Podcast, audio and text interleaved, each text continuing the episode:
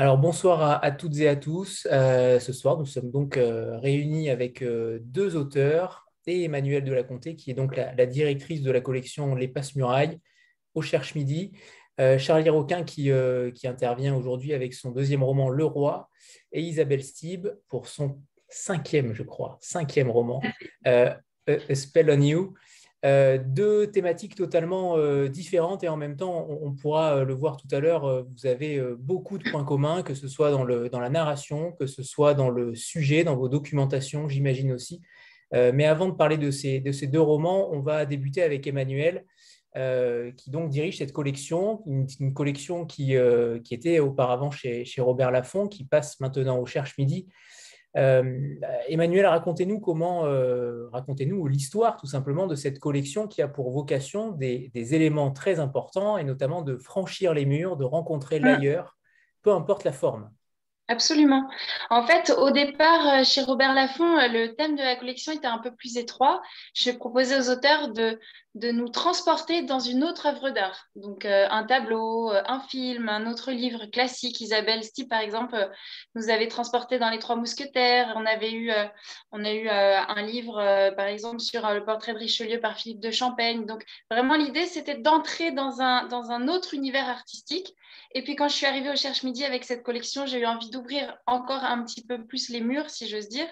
Et, et en fait, l'idée c'est que je propose aux auteurs de nous faire entrer dans un monde quel qu'il soit. Mais j'ai vraiment envie que quand on entre dans un livre des passe-murailles, on ait l'impression déjà d'apprendre des choses, d'être dépaysé et d'entrer dans un, dans un, monde à part entière. Là, euh, Charlie Roquin, le roi, on va entrer euh, totalement dans, ce thème du royalisme avec une famille. Euh, c'est un petit monde en soi. Isabelle, on va également entrer dans, l'esprit d'une femme qui a une double culture, la, culture sénégalaise et la culture française. Donc, à chaque fois, vraiment, ça nous sort de notre monde pour aller dans un autre.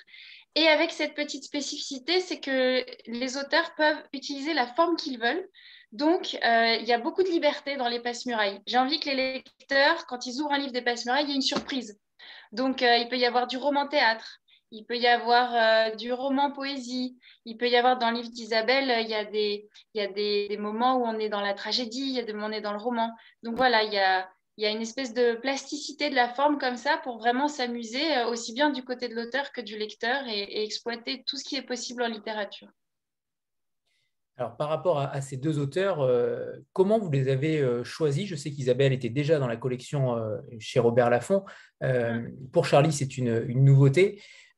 comment vous les avez choisis? Quelles sont les caractéristiques de leur plume Qu'est-ce qui vous a séduit en eux? Alors, euh, d'abord, effectivement, Isabelle, on a déjà, j'ai déjà l'honneur de travailler, j'ai déjà eu l'honneur de publier Isabelle, et, euh, et j'aime euh, l'intelligence de son écriture. Et quand elle m'a donné ce manuscrit-ci, elle m'a absolument pas dit quel était le sujet. Donc, je suis entrée dans son histoire totalement ignorante. Et j'ai tout de suite trouvé le sujet très fort. Elle, elle vous l'expliquera mieux que moi ensuite. Mais, j'ai été complètement happée par son écriture, euh, et la, façon très originale et intelligente qu'elle a eu d'aborder ce sujet-là. Et, euh, Charlie, c'est pareil, je trouve que franchement, euh, c'est pas pour leur lancer des fleurs, hein, mais je trouve que les, deux textes sont très intelligents. Et Charlie, c'est pareil, quand je suis rentrée dans son histoire, moi, il faut qu'un livre, je fonctionne vraiment, il y a beaucoup de livres qui sortent, et comme éditrice, moi, il faut juste que je fonctionne au coup de cœur. Si l'histoire m'embarque, si je me rends compte au bout de 20 pages que je sens que je ne travaille pas, que je suis déjà prise euh, complètement par la narration euh, euh, emportée et qu'en fait je prends du plaisir comme tout lecteur, je ne me pose pas de questions. Et c'est vrai que ces deux textes-là, ça a été des coups de cœur. Et j'étais très contente de commencer au Cherche Midi avec ces, ces, deux romans. Alors on parlera tout à l'heure de la narration parce qu'à mon sens, c'est l'élément qui vous distingue de beaucoup d'autres romans. C'est quelque chose que vous avez tous les deux travaillé. on en parlera forcément tout à l'heure. mais avant cela, j'aimerais que Isabelle et Charlie nous présentent leur parcours euh, d'écrivain, leur intention euh, d'écrivain. Pourquoi écrivent-ils en réalité? Qu'est-ce qui, qu'est-ce qui transporte dans, ce, dans cet art qu'est la littérature? Commençons par Isabelle. Ouh là là, c'est difficile comme question. D'autant que moi, en fait, quand j'étais petite, je voulais pas du tout être écrivaine, je voulais être cantatrice. mais je, me suis aperçue bien des années après, parce que j'ai quand même commencé à écrire, à écrire tôt. J'ai commencé avec un journal intime à 14 ans et puis un roman à 20 ans, qui a été refusé par tout le monde, mais c'est pas grave. j'ai écrit quand même quand j'étais gamine un livret d'opéra. Mais c'est seulement récemment que je me suis aperçue qu'en fait, alors que je rattachais ça euh, à mon amour pour la musique, euh, bah, c'était peut-être mon premier acte d'écriture finalement, euh, parce que le livret, c'est vraiment de... On parlait de narration, c'est de la narration, c'est de la dramaturgie, ce sont, des personnages. J'ai besoin des, mots, je pense, pour structurer ce monde qui un peu fou, comme vous l'avez remarqué, surtout ces derniers temps. Euh, j'ai l'impression qu'écrire me permet de euh, donner une cohérence euh, qui est sans doute est un peu artificielle, enfin dans, le sens où c'est une construction, mais ça, ça m'aide à, voir et à avancer, je crois, dans, dans le monde. après, je pense qu'évidemment, dans dans l'écriture, il y a aussi toujours une part de, musique, euh, on en revient à ça, euh, puisque ce qu'on appelle le style, mais ce qu'on appelle aussi euh, la, narration, le, rythme des, des, personnages, tout ça, c'est de la musique avec des mots. Avec vos deux livres, c'est difficile de voir le monde de manière beaucoup plus joyeuse. Hein j'ai dit joyeuse, j'ai dit cohérente. Encore que euh, le livre de, Charlie, il y, a, beaucoup de passages plus drôles que, que, que je t'en Charlie. Euh, c'est difficile comme, euh, comme, question. Merci Isabelle de, m'avoir laissé quelques minutes de, réflexion. en plus, je pense que c'est le, pourquoi on écrit, je pense que ça, ça évolue aussi au fil du temps. moi, aux, dernières nouvelles, j'essaye d'écrire des choses que j'aurais plaisir à lire euh, et j'aime bien euh, des personnages hauts en couleur, euh, de l'humour, des scènes très, très visuelles, une, une, narration avec, je dirais, assez rythmée, assez cinématographique. Et c'est ces ingrédients-là, et puis aussi investiguer sur un thème. Voilà. Donc, là, en l'occurrence, c'était le, le, royalisme. c'est ces ingrédients-là que j'ai mis dans Le Roi. Et après, je pense qu'un livre, c'est toujours euh, voilà, une sorte de potion magique, on met des ingrédients et on ne sait pas trop ce qui va se passer. Et on, tombe sur des choses, on découvre des choses au fur et à mesure. Euh, typiquement, euh, moi, au fur et à mesure, je me suis attaché à mes personnages plus que je l'aurais imaginé. Et, aussi, du coup, dans les avis que je reçois des, lecteurs qui, qui, vont être émus par telle ou telle chose, qui se sont attachés à tel ou tel personnage. Ça, c'était, ça fait forcément plaisir et il y a beaucoup de choses comme ça qui ne sont pas forcément prévues initialement, qui ne sont pas dans, l'intention et qui, apparaissent et qui se développent en cours de route. Alors, commençons déjà par, ce fait divers pour Isabelle et peut-être, alors je ne sais pas encore, on va peut-être le savoir tout à l'heure avec Charlie, mais est-ce que vous vous êtes inspiré peut-être de Louis de Bourbon, duc d'Anjou, cet homme franco-espagnol qui, qui, existe réellement et, vous vous êtes peut-être inspiré, je ne sais pas.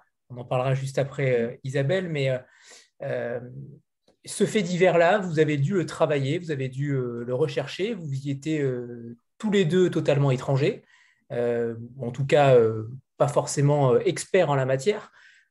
comment vous avez travaillé le sujet? Quelles sources vous avez tout simplement eu à votre, à votre connaissance? Euh, c'est deux sujets totalement différents, le royalisme d'un côté, l'infanticide de l'autre, avec euh, deux faits divers, Fabienne Cabou d'un côté et donc peut-être euh, Louis de Bourbon de l'autre. Mais j'aimerais connaître votre découverte du sujet et votre, votre appétence justement pour, pour en faire un roman. Comment ça donc oui, en fait cet infanticide, pour, pour mémoire, hein, c'est en, 2013. Euh, une femme, euh, Fabienne Cavou, a laissé son, enfant, euh, elle l'a déposé sur, la plage de Berck-sur-Mer une nuit à la marée montante et, elle est partie quand elle a senti que l'eau, la, marée arrivait et, recouvrait l'enfant. J'ai découvert ce fait divers comme tout le monde, hein, par, les journaux. et comme tout le monde, j'ai été complètement stupéfaite, choquée par, par les faits, mais loin de moi l'idée au départ d'en faire un roman. Euh, bah, d'abord parce que j'étais euh, en train de, terminer, je crois, euh, le, roman Ivre, le précédent, au Passe-Muraille, qui était vraiment une parenthèse très très légère dans ma vie, donc rien, rien à voir. Et, mais c'est vrai que c'est revenu plus, plus, plus tard, et notamment au, procès, parce que de nouveau les journaux en ont, beaucoup parlé. Et tout à coup, ce que je, ce que je lisais dans les journaux m'a vraiment intéressé, intrigué, euh, happé même. Euh, j'ai toujours l'habitude de dire qu'on ne choisit pas ces sujets, que c'est les sujets qui, nous choisissent. Donc, peut-être que toute l'écriture d'un roman, en fait, c'est de se demander et de, peut-être un petit peu trouver pourquoi euh, tel ou tel sujet nous, parle. en l'occurrence, c'est vrai que ça faisait un petit moment que j'avais envie d'écrire sur euh, la maternité, les ambivalences de la maternité, les clichés sur la maternité, euh, parce que euh, une mère est forcément aimante, une mère est forcément tout amour pour son enfant. or, c'est pas tout à fait vrai, sans aller évidemment jusqu'à jusqu'à l'infanticide, mais la maternité, c'est quelque chose de très complexe. Et, et, comme tout rapport entre êtres humains, je pense qu'on est euh, traversé par des sentiments euh, contradictoires euh, et pas toujours bienveillants, parfois sans doute à son corps défendant aussi. et tous les, parents vous diront ça d'ailleurs, hein, pas que les, mères, mais on pense, on pense bien, bien faire, on, se trompe, on fait des erreurs. Bon, voilà. Donc j'avais envie de réfléchir à tous ces sujets et c'est vrai que ce, ce, venu toucher quelque chose qui m'intéressait. Euh, mais évidemment, c'est ça qui est intéressant dans l'écriture, c'est que finalement, on, finit par trouver des choses auxquelles on ne s'attendait pas du tout. C'est un peu ce que disait tout à l'heure euh, euh, Charlie sur l'intention. On, peut, avoir des intentions, mais, ensuite, on, trouve autre chose. Et moi, en l'occurrence, tout à coup, ce qui m'a frappé, c'est la double culture de cette femme, le fait qu'elle était sénégalaise et le fait que finalement, au Sénégal, on est complètement euh, au quotidien euh, entouré euh, de, croyances, de superstitions, de sorcellerie, de maraboutage, etc. Je ne veux pas être trop longue, hein, mais donc je me suis documentée avec tous les articles de journaux. Je n'ai pas du tout voulu rencontrer les vraies personnes à l'origine de ce fait divers parce que je voulais préserver ma liberté de romancier. Et surtout, j'ai découvert les, plein de romans sénégalais. Je ne connaissais pas euh, particulièrement, même pas du tout, hein, cette, littérature. Et j'ai été frappée de voir qu'aucun livre, euh, ne, enfin, que dans tous les livres, euh, tous abordaient ces questions de marabout, de, sorcellerie, etc. Et donc, je, voyais bien qu'il y avait quelque chose comme ça qui était indispensable à, traiter et surtout qui était intéressant aussi par rapport à notre, à notre droit, à, nos conceptions, à notre conception du, droit, comment ça, venait percuter, des, des croyances qui ne sont pas forcément les croyances occidentales aujourd'hui. Charlie. Et pour ma part, euh, alors je vais répondre à votre question sur euh, comment est-ce que je me suis euh, documenté, mais je voulais juste rebondir sur ce que tu disais, Isabelle. je suis tout à fait d'accord sur le fait que quand on écrit un livre, en fait, on, se rend compte au fur et à mesure de pourquoi est-ce qu'on a, on a choisi ce thème. On le découvre un peu au fur et à mesure. Souvent, ça touche à des, à des choses assez inconscientes, je pense. Et, tu vois, toi, Isabelle, tu parlais de, la, maternité. Et, moi, c'est assez drôle parce que j'ai eu un peu la. au milieu du livre, en fait, je me suis aperçu que il y avait sans doute quelque chose autour de la figure du père. Euh, alors, je ne vais pas du tout vous parler de, moi et faire, faire dans le pathos ou dans la, psychanalyse, mais euh, au milieu du livre, je me suis dit, mais c'est évident, en fait, euh, il y a toute une réflexion sur le père, le roi qui est le père du peuple, la figure du, père de, Louis dans, le roman, qui est, qui, est un personnage que j'ai qui est important pour moi. Et c'est au milieu du roman que je me suis dit, mais en fait, ça, a peut-être un rapport avec, euh, avec euh, j'ai peut-être quelque chose à dire sur mon père. Donc, j'ai, dédicacé le livre à, mon père et ça m'a, ça m'a étonné parce que j'y avais absolument pas pensé, si vous voulez, pendant euh, toute la première partie de l'écriture. Je referme cette petite parenthèse et très concrètement, moi, je me suis documenté d'une part en faisant bah, un, peu de l'investigation de, terrain, si je peux dire, en, me rapprochant de, des milieux royalistes, alors en particulier les légitimistes euh, et, encore plus particulièrement euh, l'Alliance royale, qui est un tout petit parti politique légitimistes. Et je le dis un petit peu en riant, c'est pas drôle, mais c'est juste, voilà, ils sont assez attachants parce qu'ils ils sont vraiment très peu nombreux, ils sont très âgés, ils n'ont aucune chance, selon moi, d'arriver à quoi que ce soit, mais ils y croient à fond. Et moi, c'est vraiment cette, cette foi et cette euh, je dirais, combativité euh, envers et contre tout qui m'a, touché euh, et qui m'a donné aussi envie d'écrire cette histoire. Donc, donc me rapprocher de, ce, petit parti politique. Et puis par ailleurs, évidemment, beaucoup de, lectures pour avoir des propos sur l'histoire de France et les rois de France, sachant que je partais pas d'un grand niveau de culture en histoire de France. Il a fallu que je rattrape un peu, donc voilà, pas mal de lectures et puis des petites, euh, des petites vidéos YouTube qui vous résument la vie de, de, tel ou tel roi en, 50 minutes. Euh, c'est assez pratique. Alors, je rebondis sur ça, Charlie, puisque vous me devancez sur, le, euh, sur les légitimistes. De ce que je comprends, c'est très difficile de s'intéresser au royalisme parce qu'il y a plusieurs mouvances. Pour le coup, il y en a à peu près trois, de ce que j'ai compris, dont les légitimistes. Euh, mais c'est très éparpillé. Leurs discours sont totalement différents, ou en tout cas, ils se rejoignent sur quelques, thématiques, mais euh, en l'espèce, vous vous êtes intéressé à eux, à, ce, à ces, légitimistes-là qui sont donc en effet très âgés et qui n'ont aucune chance d'arriver, mais de l'autre côté, il y en a beaucoup d'autres euh, qui ont beaucoup de poids sur les réseaux, en tout cas, on les voit défiler régulièrement. Mais comment on se déclare royaliste en 2022 Quel est le, prisme par lequel ces royalistes euh, espèrent en tout cas euh, venir au pouvoir, revenir au pouvoir? En fait, il y a vraiment deux types de, royalistes, euh, légitimistes et orléanistes. Les légitimistes sont pour les, descendants Bourbon, donc le Louis de Bourbon franco-espagnol dont vous parliez tout à l'heure, et les orléanistes sont pour Jean d'Orléans, le comte de Paris, qui descend de, euh, Louis-Philippe. Il y a vraiment une différence radicale euh, entre les deux familles de royalistes, c'est que, on va dire, pour simplifier, que les légitimistes euh, sont pour, eux, le roi est un, un roi de droit divin, ce qui ne veut pas dire qu'ils sont pour une monarchie absolue, mais pour eux, il y a quand même forcément une, notion de sacré dans la personne royale. Et donc, ils sont clairement pour une monarchie, je dirais, catholique, euh, qui, n'empêcherait pas évidemment euh, la bonne cohabitation hein, des différentes religions en France. Mais il y a vraiment cette notion, ils sont, ils sont très cathos, pour dire les choses euh, simplement. Ce qui n'est pas, pas forcément, voire pas du tout le cas des, des orléanistes. Alors, il y en a qui le sont, mais au sein des orléanistes, vous avez d'une part l'Action française, qui est l'héritière de Maurras. Maurras, qui euh, avec une petite conversion un peu floue sur sa fin de vie, mais était, était euh, athée. Euh, et donc l'action française, pour moi, c'est voilà, pas du tout la même, c'est pas du tout la population que celle dont, je parle dans mon roman. c'est vraiment, je dirais, extrême droite avec les avec les, clichés qu'on a en tête, un peu crâne rasé, voilà. et ils sont pas spécialement, ils sont pas spécialement cathos en fait.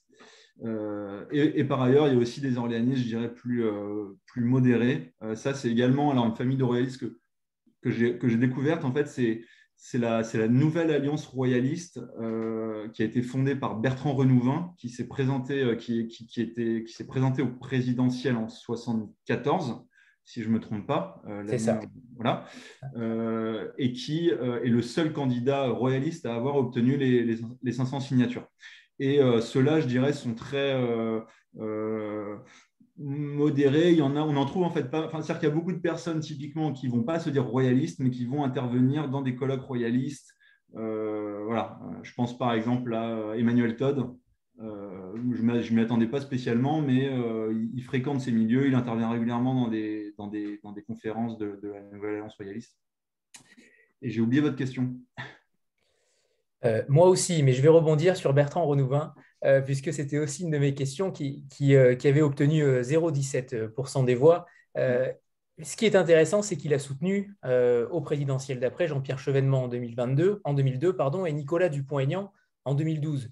Donc du coup, on voit aussi parfois certaines, pas forcément connivence, mais en tout cas soutien dans ces hommes politiques-là, le royalisme euh, est en effet ancré à, travers euh, ces mouvements-là, mais il y a aussi d'autres, peut-être d'autres liens qui, font, qui ont plus de chances, en tout cas, de, venir au pouvoir. Alors, on, a généralement l'idée que les royalistes sont de droite, voire très, très à droite. Moi, justement, j'étais étonné de, découvrir que les royalistes dont, je vous parlais, de la Nouvelle Alliance royaliste, en fait, ils votent plutôt à gauche. ce sont des gens qui ont plutôt voté, qui votaient Mitterrand, qui ont voté Hollande. Donc ça, c'est assez contre-intuitif. Mais alors, je dirais, si vous voulez, en fait, aujourd'hui, le royalisme légitimiste, il est dans une, d'une part, il est soumis dans une contestation euh, de l'ordre en place. Euh, il est contre une cinquième république jugée très autoritaire, très verticale, très centralisée. Et donc, en fait, leur discours est un discours, je dirais, de. Voilà, ils voudraient un pouvoir plus, plus doux, ils voudraient un régime plus démocratique. Euh, et donc, en fait, si vous voulez, typiquement, il y a une connivence, enfin, il y a une intersection entre les, les mouvements type Gilets jaunes euh, qui veulent un pouvoir plus décentralisé et qui contestent la, verticalité du, pouvoir de la Ve République, et les royalistes.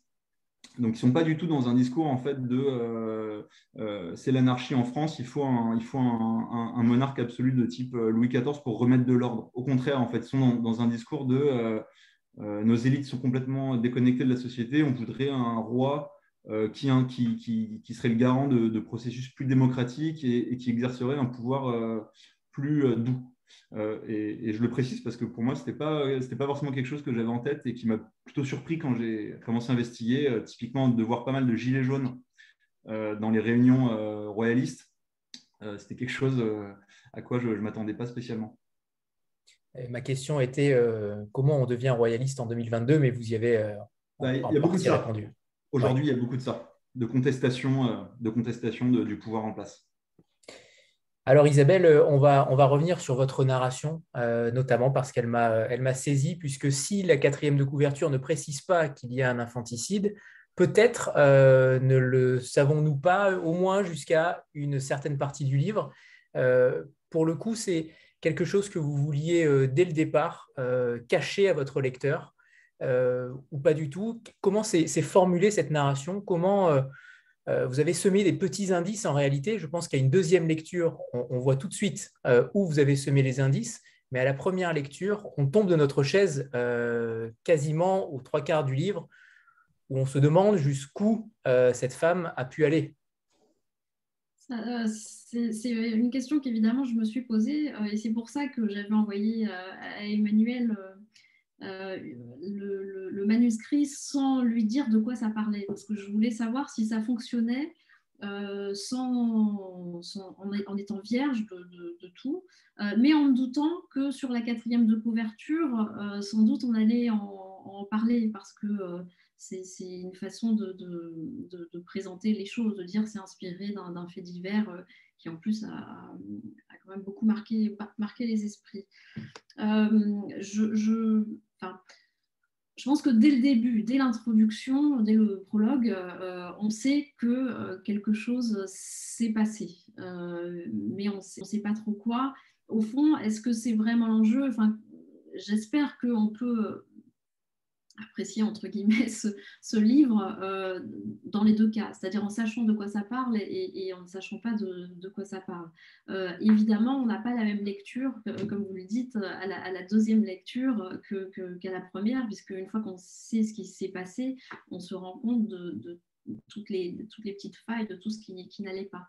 Mais je n'ai pas fait un, roman en suspense, euh, c'est-à-dire que ce n'est pas l'enjeu de, de, savoir euh, ce qu'il va se passer. L'enjeu, c'est plutôt de savoir comment ça, on va arriver à, cet acte, euh, comment on va arriver à cet acte. Mais donc, c'est en ça que si on sait dès le début ce qui s'est passé, c'est pas très important.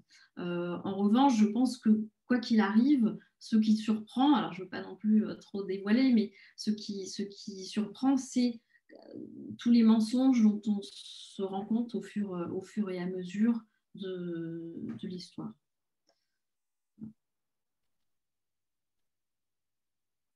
Vous nous menez un petit peu en bateau, et tant mieux parce que c'est extrêmement bien fait. Mais, mais mais pour le coup, on sent qu'il y a un drame même dès l'épigraphe, puisque vous citez cet article de Télérama, qui est très intéressant aussi, mais on sent que ça va, que ça va partir très loin, mais on ne sait pas dans quelles conditions. Oui, mais si vous voulez, quand on pense à infanticide, on pense forcément à Médée. Et Médée, c'est quand même la tragédie par excellence où dès le départ, on sait ce qui, s'est passé, on sait ce que va accomplir euh, Médée. Et d'ailleurs, dans une des versions, je ne sais plus si c'est celle de Sénèque ou de Ripide, euh, euh, elle-même dit voilà ce qui va se, se passer. Donc, euh, encore une fois, ce n'est pas tellement l'enjeu de savoir ou de ne pas savoir euh, qu'un infanticide va être, commis. Euh, et c'est peut-être même plus fort en sachant ce qui, ce qui va se passer, de savoir mais comment elle va y arriver, cette femme qui apparemment aime son enfant, qui l'a allaité jusqu'à ses 15 mois, euh, donc euh, le moment où elle l'a emmené sur cette euh, plage de Berck, comment on peut en, arriver là? Et je pense que c'est aussi là que peut s'opérer cette identification et en même temps cette, mise à distance, hein, parce qu'on a évidemment, c'est le propre de ces filles d'hiver, ça, fascine parce qu'on sent que c'est à la fois proche de nous et, et, à la fois on ne veut surtout pas que ce soit, que ce soit proche de nous c'est un miroir et en même temps un, contre-miroir. Justement, oui, pardon, euh, justement la, tragédie est tellement présente dans, l'inconscient euh, à propos de, ce thème-là, de l'infanticide de Médée, que euh, peut-être malgré moi aussi, dans ce, roman, il y a, une, forme, une structure qui est très proche de la tragédie, y compris avec l'insertion de, de, chœur qui vient scander un petit peu l'action et qui permet de, donner du, recul et peut-être du, relief euh, à, ce qui, à ce qui est en train de se passer euh, sous, nos yeux. Le cœur des fées marraines. Comment? Oui, les fées Le cœur des fées marraines. Dans, dans, votre écriture, dès le début, il n'y a aucun tabou sur le fait, sur cette dualité d'une mère. Et ça, c'est extrêmement poignant puisque il n'y a aucun tabou, aucune, euh, vous, ne vous, filtrez aucunement dans votre écriture, et ça c'est plutôt euh, rare sur ce sujet-là. Euh, est-ce que des, quel est le ressenti de certaines mères par rapport à, à, ce vocabulaire, à ce champ lexical que vous utilisez? Est-ce que certaines ont été choquées, d'autres au contraire se sont senties, se sont reconnues dans cette dualité-là? Comment ça se, comment vous, sur le retour des lectrices?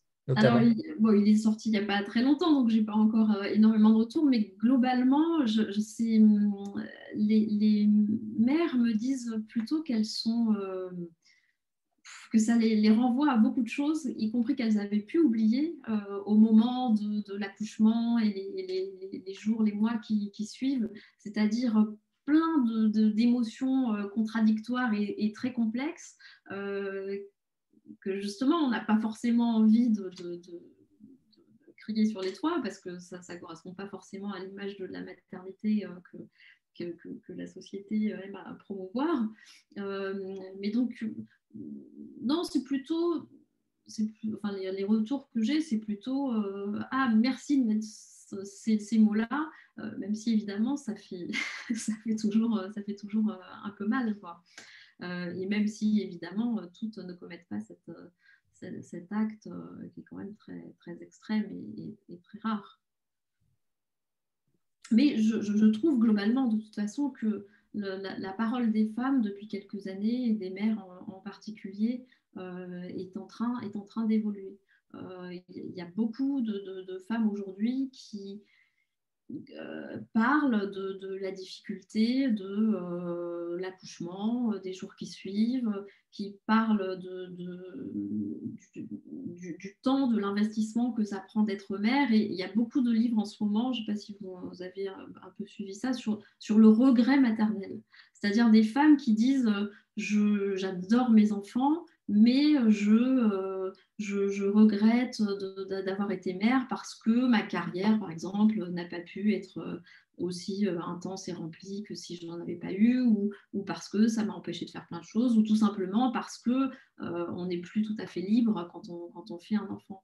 et ce, type de parole, qui, bon, qui est encore peut-être marginal, mais est en train de, se libérer. Et, je, je, pense aussi que la, difficulté d'être mère ou de se sentir mère est peut-être proportionnelle à l'idée qu'on se faisait de la maternité auparavant.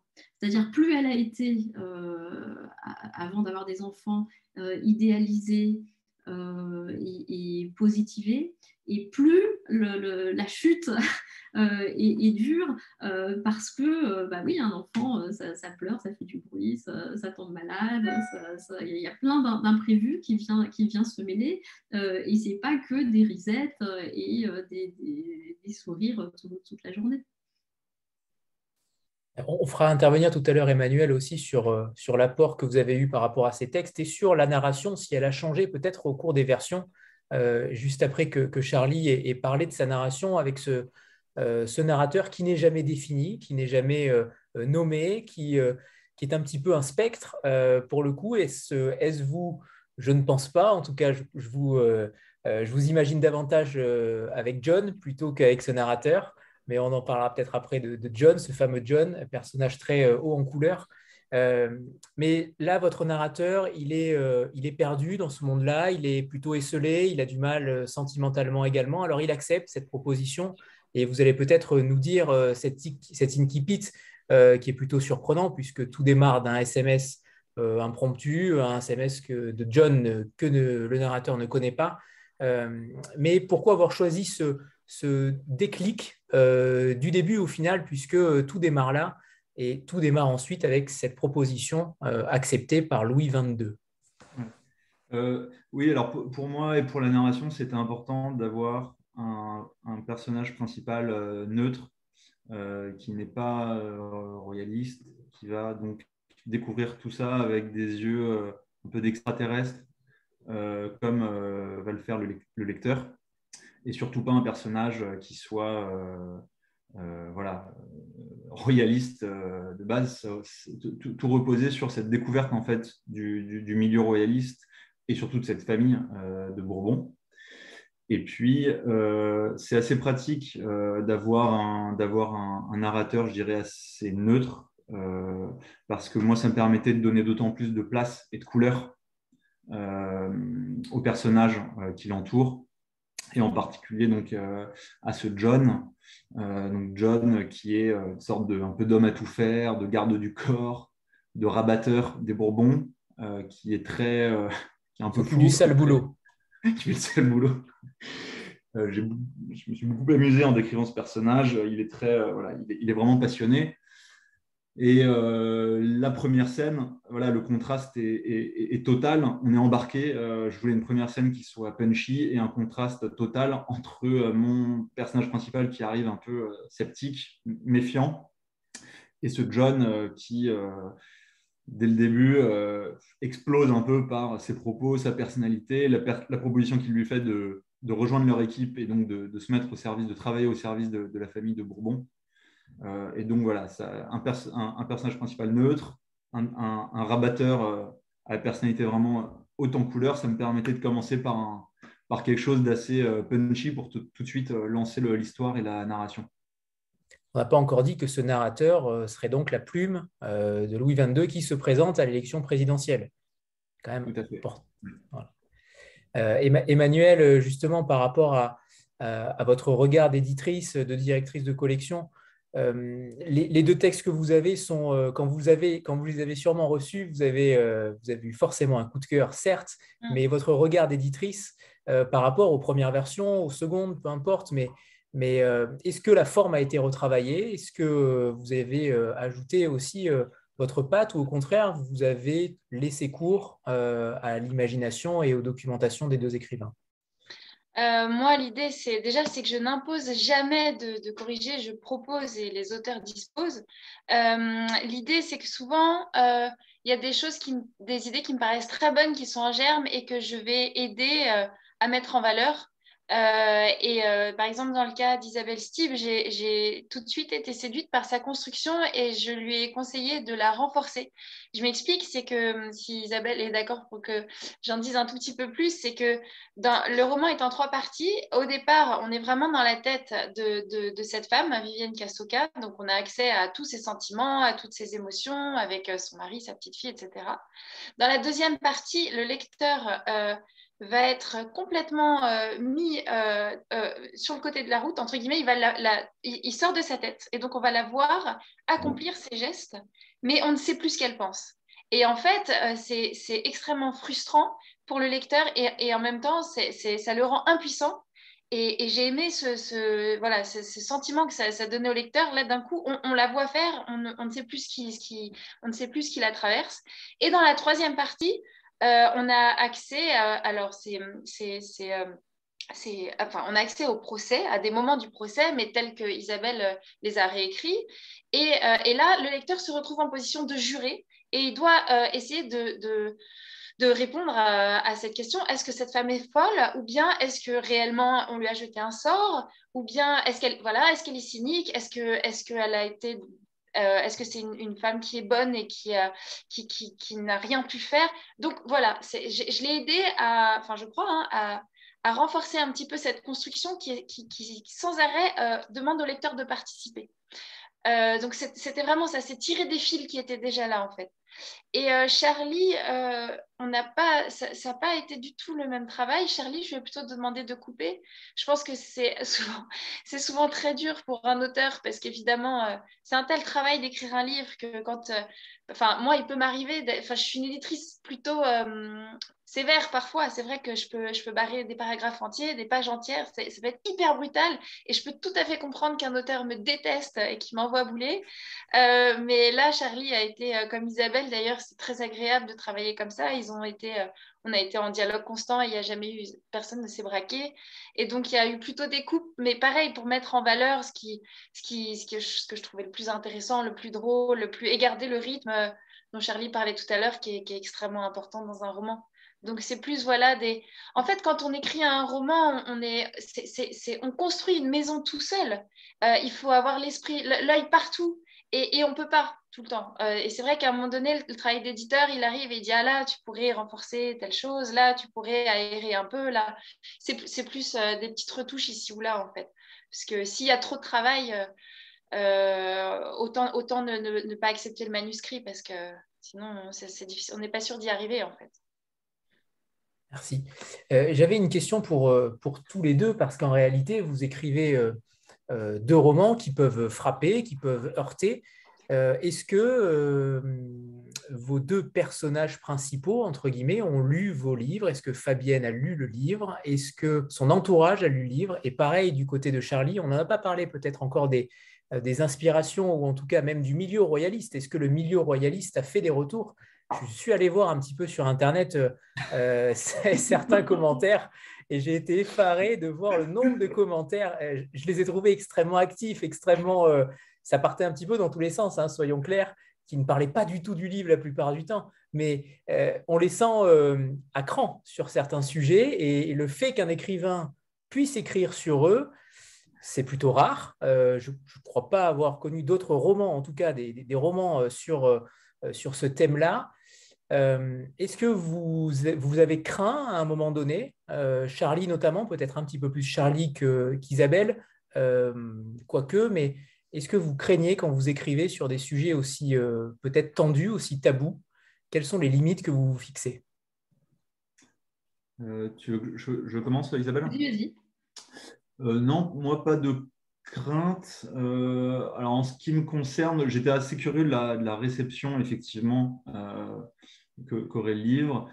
Ce que je vois pour l'instant, c'est que euh, les légitimistes euh, euh, certains n'aiment pas la famille de Bourbon que j'ai inventée, hein, parce que voilà, je réponds aussi du coup à la question que vous posiez tout à l'heure. Donc moi, j'ai créé ma propre famille de Bourbon. Donc c'est de la fiction totale. Après, elle est peut-être inspirée de la, manière dont je me représentais d'une part la, famille donc, du Louis de Bourbon euh, existant euh, franco-espagnol, euh, qui est donc l'aîné de la, maison de Bourbon, et d'autre part, la famille, là aussi, que, j'imagine, hein, parce que je, ne la connais pas, de Charles-Emmanuel de Bourbon-Parme, qui est l'aîné de la maison de Bourbon en France. Et donc moi, ma famille, sans trop dévoiler l'histoire, bon, bah, il y a des sujets, je veux dire, comme dans toutes les familles aujourd'hui, il y a des sujets de d'infidélité, euh, un enfant euh, homosexuel, euh, voilà ce genre de choses. ça pose globalement pas de problème, mais dans la frange la plus, je dirais, traditionnaliste des, légitimistes, on m'a reproché de, dévoyer un peu le, principe royal, mais rien de, rien de méchant et, et de rien de méchant d'agressif. Après, je regarde pas trop les forums royalistes parce que c'est vrai qu'on. ne regardez pas, ne regardez pas. ne regardez pas. on trouve de tout. Mais sinon, non, pour l'instant, euh, et je n'ai pas trop de retour. Je sais que je crois que Charles-Emmanuel de Bourbon-Parme l'a lu, mais je n'ai pas, de, pas, pas de retour. Alors, Isabelle Oui, quant à moi, je ne sais pas si, euh, si Fabien Cabou l'a lu. Euh, le fait de parler quand même de, de, de s'inspirer pardon, de, personnages euh, euh, réels et surtout sur une histoire aussi, aussi tragique, euh, forcément on se pose des questions pendant l'écriture. Et notamment, pardon hein, Isabelle, mais notamment par rapport au maraboutage qui est extrêmement présent dans le livre. vous n'avez jamais eu cette crainte-là? De... D'être marabouté Euh, ouais, si on y pense, on a beau Parce que c'est etc. Oui, c'est des choses auxquelles on pense en effet. Parce que ce que vous écrivez, euh, j'ai eu ce sentiment-là, c'était assez incroyable. On a vraiment l'impression euh, que nous aussi, en lisant ce livre, on est quasiment coupable et qu'on a une possibilité d'être marabouté parce que vous le décrivez extrêmement bien. Vous faites cette différence entre les Occidentaux et les, Africains, justement, où il y a euh, ce rapport-là à la sorcellerie qui est totalement hypocrite en Europe, où on est très superstitieux et en même temps on ne croit pas forcément à la sorcellerie. Euh, il y a ce rapport-là aussi qui est important. Oui, c'est que, en fait, ce que, je dis à un moment, c'est que on n'est pas si éloigné euh, de ça. parce que déjà jusqu'à une époque quand même assez récente, nous aussi on y croyait aux sorcières et je, enfin, il y a encore des, croyances sur, euh, je sais pas moi, les, barreurs de feu, euh, les sourciers. Euh, il y, a ces choses-là qui sont encore empruntées. C'est aussi pour ça que j'ai fait un cœur des, des fées marraines, parce que je voulais montrer à quel point toute notre, notre enfance, en fait, mais donc nos racines, sont constituées de l'intervention euh, de, de, fées, de mauvais sorts, de fées carabosse, etc. Alors, euh, quand on est adulte, on se dit, bah oui, tout ça, c'est des choses qui, n'existent pas, mais combien il a fallu de, siècles quand même pour, pour, arriver à des conceptions euh, plus, cartésiennes, enfin qui sont aujourd'hui les, nôtres. mais voilà, au, au, Moyen Âge, même, même plus tard, euh, on, a encore euh, brûlé des gens comme sorciers, etc. Et en effet, il y a une espèce d'hypocrisie aujourd'hui parce que euh, on reste superstitieux, parce que on lit les horoscopes, alors avec voilà, plus ou moins de, croyances, mais je, mets au défi quiconque, à partir du moment où on lui a dit que passer sous une échelle, ça portait malheur, de passer quand même sous, sous l'échelle. Donc, il y, a une espèce, c'est les psychologues qui appellent ça l'implémentation. Vous savez, quand, quand quelqu'un vous met quelque chose dans la tête, c'est de la manipulation hein, finalement, mais euh, c'est très dur une fois qu'on euh, on vous met quelque chose dans la tête comme ça de, s'en débarrasser. C'est très dur d'avoir la force d'être complètement euh, étanche à ça. Est-ce que vous, vous, avez, à travers ce livre-là, Isabelle, est-ce que vous avez compris davantage, est-ce que vous êtes davantage entré dans la tête de certaines mères qui ont cette dualité entre corriger un enfant, si je puis dire, et en même temps l'aimer fortement Il y a ce, côté-là où, en tout cas, où, on entend souvent certaines mères crier contre leur enfant et, deux secondes après déclamer leur amour pour lui. Est-ce que vous êtes, avec ce livre-là, entré davantage encore dans la tête de certaines mères? Est-ce que ça vous a permis euh, d'avoir encore plus d'informations ou plus de, clés pour les comprendre? Je ne crois pas que je puisse dire ça parce que l'infantissime, c'est un crime. Euh, on a beau écrire dessus, il y aura beau avoir 50 000 versions de BD, euh, ça, reste euh, incompréhensible. Il y a quelque chose qui, qui achoppe comme ça. la, raison fait qu'on ne peut pas comprendre. Et, et encore aujourd'hui, je euh, ne peux pas dire qu'elle est, folle dans le sens, euh, c'est pas, pas un cas psychiatrique, mais il y a en effet quelque chose de, la folie de laisser son enfant comme ça tout, seul une nuit euh, dans le froid, dans le vent glacé à la, marée montante. On parlait de, la documentation, je, suis allée à Berck et donc j'ai, un peu refait tout, le chemin qu'a, fait cette femme et donc il y, a, quelque chose de, proprement... Euh, incompréhensible. Euh, en revanche, vous parliez tout à l'heure de euh, cet article de Télérama que je mets en épigraphe de, mon livre. en fait, c'était une interview de Bob Wilson, le metteur en scène, qui disait que quand il était étudiant, il avait rencontré un, étudiant en psychiatrie et qui lui avait raconté cette, expérience en fait où on, mettait des, femmes et, leurs bébés devant une, caméra et euh, quand le bébé se mettait à crier, à pleurer, euh, euh, on, filmait et puis ensuite on décomposait, mais vraiment seconde par seconde, ce qui se passait. Et que dans la majorité des cas, ce qu'on voyait, c'était donc l'enfant qui criait, la mère au début euh, qui avait une réaction mais très euh, euh, énervée, de, colère, enfin très, très hostile, et, qui finalement se, calmait, allait chercher son bébé pour l'apaiser, la, pour et puis l'enfant, lui, qui, quand sa mère était hostile comme ça, était très effrayé. Et évidemment, quand on montrait ça ensuite aux mères, elles étaient mais stupéfaites parce qu'elles ne s'étaient absolument pas rendues compte de euh, ces, réactions. Euh, et moi, mais comme vous, je pense combien de fois on a entendu euh, telle, telle mère dire Ah, mais je, l'aurais jeté par la fenêtre, mon enfant, mais évidemment, je l'adore.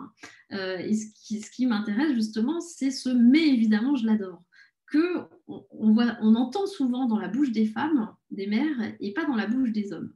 Et, donc pourquoi Pourquoi est-ce est-ce que ça ne correspond pas justement à euh, un, besoin de se justifier parce qu'une mère est censée être d'amour et donc c'est euh, impossible qu'elle ait ses envies de euh, jeter son enfant par la fenêtre, même si évidemment elle ne va pas aller jusque-là. Hein. donc voilà, tout, ça, c'est ce que, j'appelais les ambivalences de la maternité et surtout ces informulés, ces, tabous qui m'intéressaient de creuser. Euh, de là à dire que je comprends mieux euh, euh, cette femme en l'espèce ou les mères en général, je ne sais pas, mais il me semblait que c'était intéressant en tout cas d'essayer d'explorer en effet sans tabou ce, type de, sujet. puisque tout à l'heure, Charlie disait qu'il s'était, je ne me rappelle plus des mots exacts, rapproché, en tout cas, il s'était attaché au personnage pas forcément au personnage réel, mais au personnage fictif, j'imagine, pas forcément euh, du côté royaliste, mais en tout cas, il s'était attaché au personnage. Est-ce que donc tous les deux, euh, en écrivant, l'empathie envers vos personnages, envers euh, les personnes peut-être réelles dont vous vous êtes inspiré, est-ce qu'elle a grimpé au fil de votre, de votre écriture? Alors oui, moi dans mon cas, alors c'est évidemment mon sujet est très différent de, celui d'Isabelle. Oui, moi je suis euh, au fur et à mesure, euh, vraiment, j'ai glissé vers une, totale euh, empathie vis-à-vis de mes personnages et surtout vis-à-vis donc du personnage de, Louis. et puis, je dirais, mon cours d'écriture, si vous voulez, au début, quand j'ai eu l'idée de cette histoire, j'étais assez distant en fait du sujet et, la famille que je pensais créer, je, pensais rester oui, assez distant, avoir des, jouer pas mal sur, sur l'absurde, sur le côté extravagant euh, des, personnages et de leur, euh, et de leur combat. Euh, et au final, en écrivant, j'ai un peu embrassé leur cause, qui n'est pas forcément une, cause. Là, je ne parle pas d'une cause politique, je parle de leur cause en tant que, que famille, que, que, groupe, qui a un objectif. Et d'ailleurs, en fait, la partie politique, je l'évacue un peu. on sait assez peu au final ce qu'ils proposent réellement d'un point de vue politique, dans le cas où ils accéderaient au pouvoir. En revanche, on a envie qu'ils y arrivent. et moi, au fil de l'histoire, j'avais envie qu'ils y arrivent et je pense que ça, se ressent, parce que c'est également le, retour qu'on me fait pas mal. on a envie qu'ils y arrivent et les, lecteurs se retrouvent assez étonnés parce qu'ils ne pensent pas en commençant un livre qui vous projette dans, la famille de Bourbon euh, euh, se soucier de leur accession euh, au trône de France. Et pourtant, pourtant c'est comme ça que j'ai construit l'histoire. Et, également, oui, avec de, avec de, l'attachement, encore une fois, surtout au personnage de, de, Louis. Et vous, Isabelle? Oui. Mais moi aussi, malgré le, sujet, enfin, c'est ça la, un petit peu le, la beauté, la beauté de la littérature. Oui, et puis, c'est le paradoxe aussi, c'est-à-dire que quand vous parlez d'un fait, vous vous inspirez d'un fait réel, euh, vous avez forcément des réactions euh, euh, négatives au, départ quand, c'est une, histoire, une histoire comme ça, et puis peu à peu, c'est vrai quand même, vous comprenez mieux des choses, vous, vous entrez dans, la vie de, des personnages qui en plus sont les vôtres quand même. Euh, donc, au début pour l'écriture, si vous voulez, j'avais besoin de mettre à distance. C'est pour ça que j'ai pas voulu rencontrer euh, la vraie Fabienne Cabou parce que je voulais rester, je libre. Et donc je me suis retrouvée un petit peu comme, je pense un peu comme un policier qui, enquête, où, forcément il faut un peu se, blinder et donc s'attacher euh, aux faits, à ce qui s'est passé, à une chronologie, etc. Moi, ça m'a aidé de, suivre chronologie, etc., pour, pour, mettre à distance. Mais après, intérieurement, il se passe des, des choses euh, sur le personnage parce que euh, enfin, en plus, je suis d'un naturel déjà très très euh, empathique, et donc pour, pour écrire, c'est un peu, je pense, comme un, comme un comédien qui a besoin de se mettre dans, dans la peau des personnages et donc de, de, de, penser comme lui, de réfléchir comme lui. Euh, je, suis tombée, par exemple, complètement amoureuse du Sénégal, euh, que je ne connaissais pas du tout. Euh, voilà, parce que, parce que tout à coup, la beauté de ce pays m'a frappée. J'ai aussi évolué par rapport au personnage du, du compagnon de, cette femme, qui, mais un petit peu, je pense, comme, comme la presse et comme les, jurés lors du vrai procès, où au début, cet homme est apparu comme, mais comment est-ce qu'il a pu ne pas se rendre compte que euh, de tout ce qui s'était passé, etc., des mensonges de sa, de sa compagne. Euh, et en fait, au, fur et à mesure du, procès, et, moi, donc, de l'écriture du, livre, je découvre en fait un homme qui, euh, a aimé cet enfant, euh, mais qui sans doute peut-être en, en, ex-68 art euh, était tellement respectueux de la liberté de, de, sa compagne que il a décidé de, faire confiance et, de ne pas pousser plus loin les investigations sur certains faits qui étaient un petit peu, un petit peu étranges.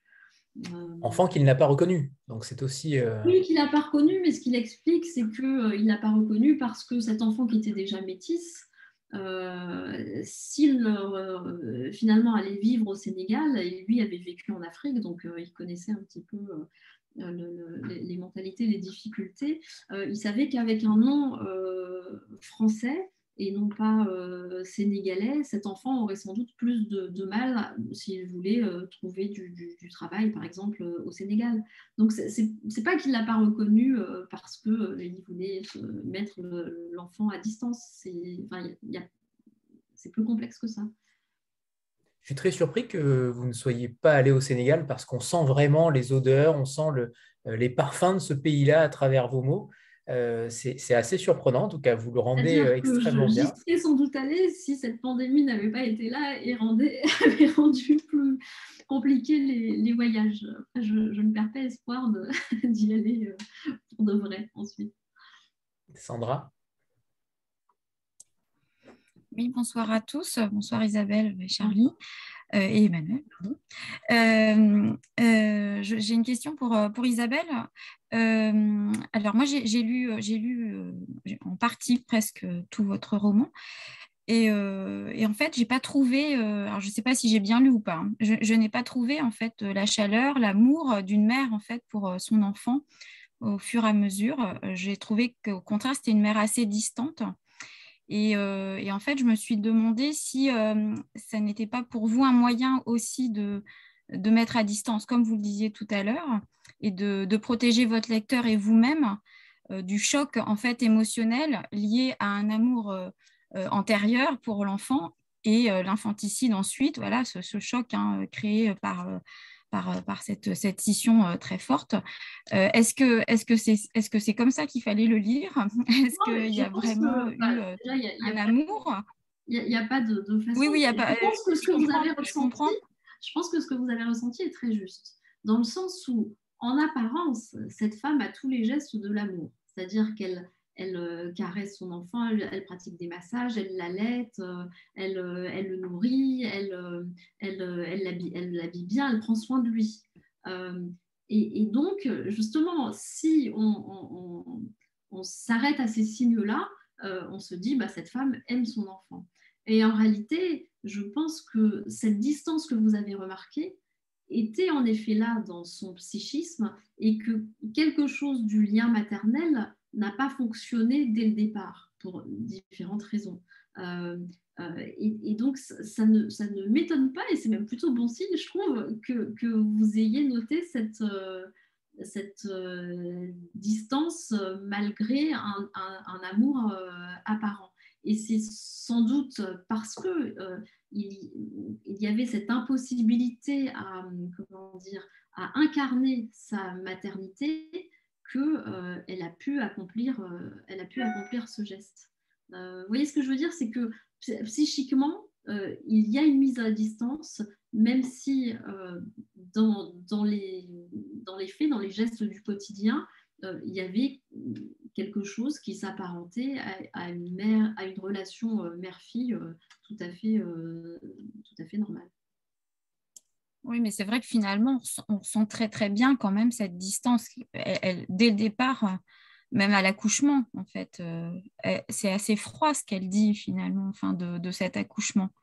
Quand le bébé est sur elle, hein. euh, elle a. Elle Pardon, je trouve qu'Isabelle brouille les pistes en fait. Elle a certaines phrases des fois mm. extrêmement douces, cette, cette, cette Vivienne sur son enfant. Et, donc, du coup, ce, oui, je trouve qu'elle mêle vraiment les deux pour un petit peu nous mener en bateau et pour euh, essayer de, euh, de dédoubler cette, euh, au final cette personnalité. Mais je, je, enfin, je pense que ce n'est pas que, une façon de habilement semer des, petits cailloux. Je, je, pense que ça correspond à, à une réalité psychique de, de, cette mère qui, qui était traversée par des, des pensées euh, complètement euh, contradictoires. Euh, comme le sont souvent les mères d'une façon générale quand elles, quand elles accouchent, c'est que c'est un tel tsunami, mais encore plus de la part de, quelqu'un qui a des, des, des, failles très très importantes et qui finalement vont faire qu'elle va, elle va, commettre, va commettre cet acte il y a quelque chose, il y a un élément euh, particulier dans ce roman aussi, Isabelle, c'est cet agenda. Euh, l'agenda de Vivienne où elle note euh, justement quelques phrases très courtes, dont, une, dont une phrase au moment de laisser cet enfant qui est terrible, la fameuse vague, avec l'heure précise, qui est assez, assez poignante. cet agenda-là, j'ai eu l'impression que vous l'aviez en main, en réalité, tellement c'est euh, c'est plutôt euh, extrêmement crédible. Et comme le, roman de Charlie aussi, on parlera tout à l'heure de la crédibilité, euh, en tout cas la, la possibilité qu'un tel candidat puisse obtenir des parrainages et potentiellement se, présenter une fois de plus à la, présidence. mais on a eu l'impression, moi j'ai eu l'impression en tout cas, et j'attendais de vous rencontrer ce soir pour vous poser cette question, à laquelle j'ai déjà la réponse puisque vous n'avez pas de contact avec la véritable protagoniste, mais on a eu l'impression que cet agenda-là, vous l'aviez en main. Euh, est-ce que est-ce qu'il y a eu des éléments euh, véridiques, en tout cas, qui ont eu Cet agenda, elle l'a vraiment tenu. Euh, et les quelques phrases que j'en ai extraites sont, ont été prises dans, la presse qui s'en est, sont fait l'écho.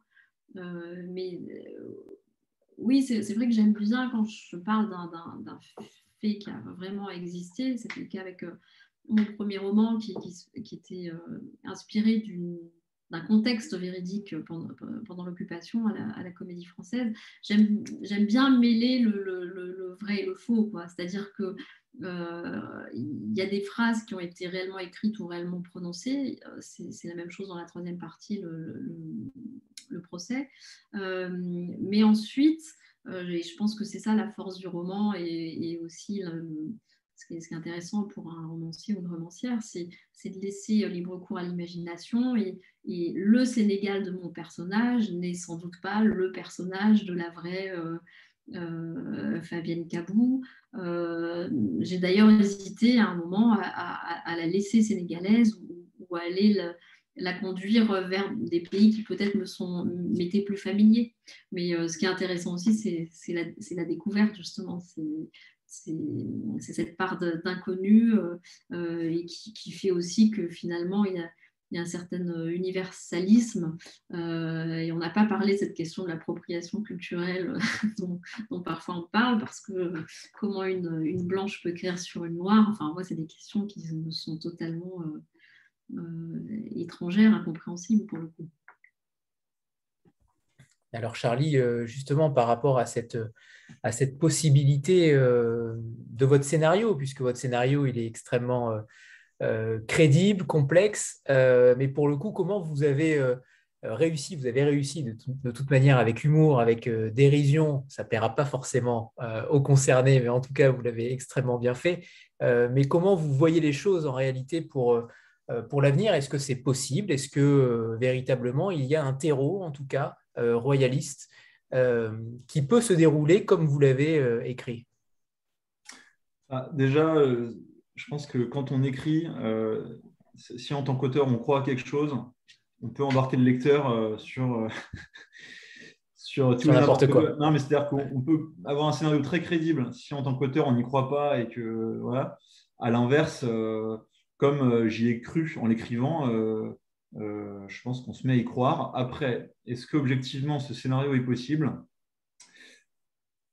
Qui est sûr, c'est que euh, je pense qu'il y a un, mal-être euh, dans, la vie politique française, euh, une grande insatisfaction de la Ve République telle qu'elle fonctionne. voilà, je, pense, qu'il y a beaucoup de gens qui sont d'accord sur le fait que beaucoup de choses qui, qui, qui, ne marchent pas, il y a trop d'animosité, de, mauvaise foi dans, dans cette guerre permanente de, des partis, de tous les partis contre tous les partis et qui, je pense, euh, serait prêt, euh, s'il y avait un homme providentiel euh, fédérateur, quelqu'un qui aurait un message autre, un message d'amour, à, adhérer à ce projet. Maintenant, ça reste très, très théorique, très utopiste ou utopique sans doute. ce, qui, est sûr, c'est qu'on on est quand même dans un, dans un, à une époque où euh, les choses peuvent euh, basculer rapidement euh, du fait encore une fois, de cette, je pense, insatisfaction assez grande dans la société sur pas mal de sujets, du fait de l'importance des, réseaux sociaux qui, fait que, les opinions peuvent, peuvent basculer assez rapidement et peut avoir des, mouvements de foule, d'opinion. Euh, moi, j'étais étonné, euh, puisqu'on va de la réception du, livre. Euh, en fait, beaucoup de gens. moi, je pensais, si vous voulez, que la plupart des gens étaient choqués par la simple idée d'être royaliste. Enfin, que le royalisme était un mot presque choquant. Et en fait, pas du tout. je veux dire, tous les retours que j'ai euh, tout le monde semble vraiment euh, intéressé, euh, curieux de, cette, option politique.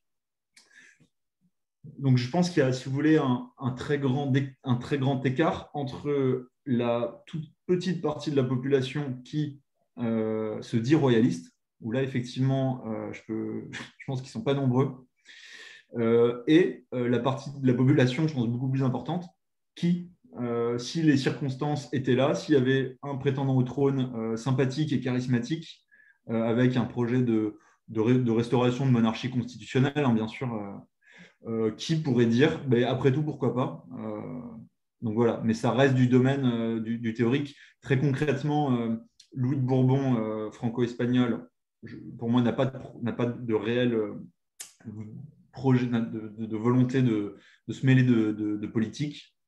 Il dit être à la disposition du peuple français, mais en réalité, voilà, je pense qu'il n'a pas, il pas vraiment d'ambition politique en France. Il est, et puis sa femme n'est pas du tout, le pousse pas du tout dans dans la, politique. Donc, il fait des apparitions, si vous voulez, aux, cérémonies, de commémoration, mais ça s'arrête là. Et notamment pour le général Franco. ah ouais, et en plus, ouais, c'est ça. Alors ça, ça passerait, oui, oui, ça, et puis rien que ça, ça passerait quand même, je pense, assez mal en France. C'est qu'effectivement, sa famille, parce que les, les Bourbons, euh, les Bourbons de, de, Louis de Bourbon, déjà, donc ses cousins des, Bourbons d'Espagne qui sont eux-mêmes, euh, qui ont des liens de famille avec Franco. Donc rien que ça, effectivement, je l'avais presque oublié, vous voyez, mais c'est un, vrai sujet. Et rien que pour ça, je pense qu'en France, euh, ne pourrait pas passer un certain seuil de, sympathie. et puis après, il y a Charles-Emmanuel de Bourbon-Parme, euh, aîné des Bourbons en France, qui lui a euh, des, euh, velléités politiques. Mais très sincèrement, bon, il est soutenu par l'Alliance royale et comme je vous l'ai dit, bon, avec toute la sympathie que j'ai pour, pour eux, c'est quand même pas un parti qui, qui m'a l'air vraiment, vraiment parti, si je peux dire, pour se lancer à la conquête du pouvoir. Et puis, euh, et puis en plus, euh, ce que je vois, alors pas lui, pas, pas Charles-Emmanuel de Bourbon-Parme, euh, mais je vois pas mal quand même de, de, royalistes légitimistes qui, en ces temps-ci, se rallient un peu à Zemmour. Et ça, enfin, ça pour moi, c'est vraiment c'est la pire chose qu'ils puissent faire, puisque toute la force du royalisme, l'idée du royalisme, c'est que le roi est au-dessus des partis. C'est que le roi, ça doit être l'arbitre, ça doit être la personne qui incarne, qui rassemble les Français au-dessus des, guerres euh, de partis. Donc, quand vous avez, euh, encore une fois, un Charles-Emmanuel de Bourbon-Parme ne l'a pas fait, mais il y a quand même une connivence. Euh, si vous avez, si vous voulez, des royalistes et, et, pire encore, des prétendants au trône qui commencent à, voilà, à déclarer leur, sympathie pour tel ou tel candidat, ça, c'est mal barré. Sandra Euh, oui, ma question, euh, euh, je la pose à tous les deux, mais elle part en fait d'un constat du, roman d'Isabelle, parce que je ne vous ai pas encore lu, Charlie.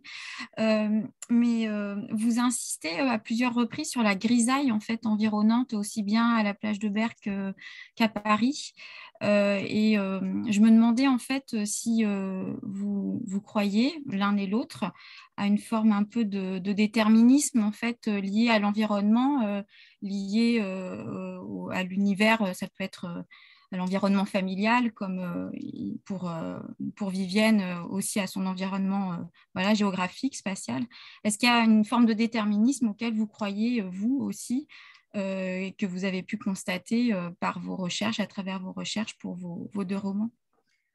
C'est intéressant comme question. je... je je pense qu'il y a forcément une part de, déterminisme. Après, euh, euh, là, si vous voulez souligner la, grisaille de Paris, euh, déjà c'est une chose, c'était plus pour contraster avec le, Sénégal très coloré. Et donc, forcément, pour une exilée, puisque c'est quand même le, cas, forcément, ça fait un choc. Je, pense que toutes les personnes qui viennent de, pays chauds, euh, qui sont habituées à avoir un ciel bleu, à avoir le soleil, à avoir des couleurs, etc., quand elles arrivent à Paris, euh, ça, fait, ça fait un choc. Et maintenant, je vous dis ça, je suis parisienne, j'adore Paris et je n'ai pas vraiment envie de vivre ailleurs. Et Paris n'est pas toujours euh, gris. Quoi. de la même façon pour Berck. c'est fou parce que quand j'y suis allée donc, pour la première fois, c'était en novembre, à l'époque où cet infanticide a, été commis, enfin pas, la même année, hein, mais, la même euh, période de l'année. Euh, et le premier jour, mais c'était épouvantable. Il faisait euh, en effet un, temps, mais un vent à décorner les bœufs. Il, faisait gris, il faisait froid. Enfin, c'était pas du tout, pas du tout riant. Et allié à la consonance de Berck, puisque dans le fait réel, hein, dans le fait divers réel, Fabienne Camou a choisi, a-t-elle dit, cette ville pour sa, consonance désagréable. donc là, il y avait quelque chose qui, était tout à fait en, phase. mais le lendemain, puisque je suis restée deux, trois jours, le lendemain, c'était complètement l'inverse. C'est-à-dire qu'il faisait un temps magnifique, il y avait un soleil euh, sublime, on voyait au loin les, les, les, petits, les chars, euh, comment on appelle ça, ah, les, petits voiliers, les, chars à, les chars à voile. Euh, et je me suis dit, tiens, mais en fait, il faudrait venir en famille, c'est vraiment absolument, absolument charmant. J'ai pris un café sur la plage. Bon. Donc, pour en revenir à votre question, je, je pense qu'il y a forcément un, déterminisme. Après, moi, je suis de nature plutôt volontariste, justement. Et je, pense que euh, euh, le déterminisme, euh, il faut aussi essayer de s'en défaire un petit peu. et que c'est notre part de, liberté, notre part, notre part d'action. parce que sinon,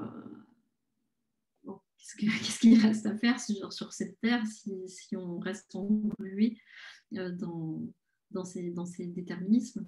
Euh, Mais ça rejoint d'ailleurs euh, la, question de, des experts psychiatriques qui se sont beaucoup demandé si cette femme était, enfin s'il y avait une altération du discernement ou s'il y avait abolition du discernement. Et tous ont eu beaucoup de mal à trancher et ont finalement euh, déclaré que, que c'était sur le fil, hein, mais qu'il y avait altération et non pas euh, abolition du discernement. Et pourquoi est-ce qu'il y avait altération? C'est parce que euh, cette femme était quand même consciente qu'il se passait des choses très très bizarres dans sa vie et qu'elle elle en avait suffisamment conscience pour... Elle, elle aurait pu demander de l'aide, elle aurait pu appeler, appeler au secours. Et c'est là-dessus qu'ils ont décidé qu'il n'y avait pas abolition du discernement. En fait, la, différence, évidemment, c'est que euh, d'un point de vue juridique, quand il y a abolition du discernement, vous êtes déclaré irresponsable. Elle tente euh, de faire appel à son mari, en tout cas, elle, elle, essaye une fois, elle voit que ça ne marche pas et après elle abandonne. Elle abandonne l'idée. Oui, en tout cas, c'est ce qu'elle dit au euh, procès. Deux ans, dès deux ans avant d'avoir son enfant, il y avait des choses bizarres qui se passaient dans, sa vie. Donc, euh, la chaîne IFI qui se mettait à s'allumer toute seule, euh, des, bruits bizarres, des araignées qui, apparaissaient, ses, pieds en escalope panés, le matin, une difficulté à se, réveiller avec l'impression que sa tête était en plomb, etc. Donc, il y avait plein de choses. et oui, elle en avait parlé à son mari. Mais lui-même, avait un frère qui avait euh, de gros problèmes psychiatriques. Et donc finalement, l'un dans l'autre, ils, se disaient aussi, bon, bah, par rapport, c'est moins grave. Euh, et donc, en effet, il a sans doute mésestimé ces, accès qu'elle avait, ces hallucinations, etc.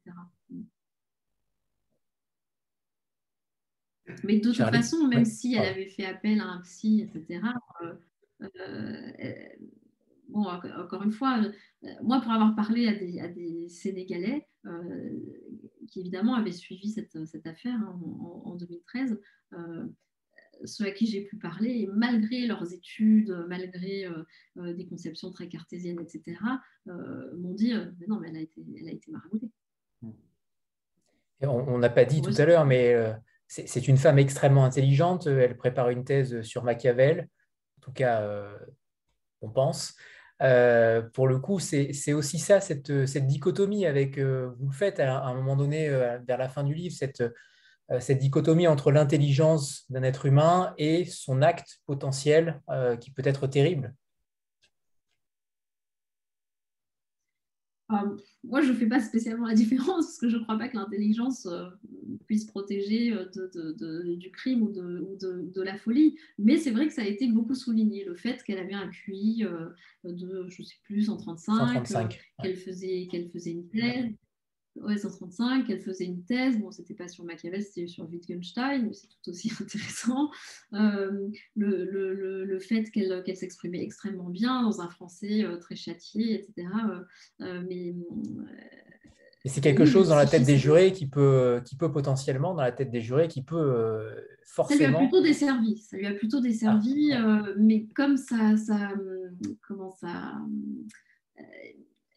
en fait, je pense qu'il y a eu aussi un problème, c'est que, d'ailleurs, il, y a une journaliste du, Monde qui l'a reconnue, c'est que euh, au départ, elle a été présentée de façon trop romantique, cette femme.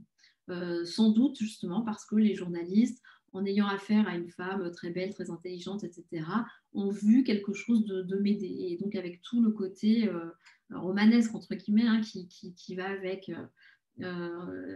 et, en fait, tout le monde est tombé de haut au, procès. Là, je parle de vraiment de du vrai procès, hein, parce qu'ils sont tombés sur une femme euh, assez, assez cassante et, qui a prononcé des, phrases incroyables, comme une que j'ai retranscrite telle qu'elle, comme j'aurais pu congeler mon bébé, c'était plus à la mode. Euh, donc, euh, bon, le lire dans un roman, c'est déjà assez glaçant en soi, mais assister au procès où vous êtes vraiment dans le concret euh, sordide, quoi. Euh, ça, ouais, ça fait froid dans le dos. Et donc, euh, c'est pour ça d'ailleurs, je pense que lors du premier jugement, les, jurés ont été beaucoup plus sévères qu'en appel, où, là, du coup, bon, les, avocats aussi ont, fait en sorte de, trouver d'autres angles d'attaque pour que cette femme paraisse moins cassante, moins dure que ce qu'elle avait pu euh, laisser penser lors du premier procès. Avant de passer la parole à Charlie euh, pour euh, la réponse à Sandra, on a pour habitude de faire une photo de groupe. Donc voilà, préparez-vous. 3, 2, 1. Mettez-vous sur votre plus beau profil.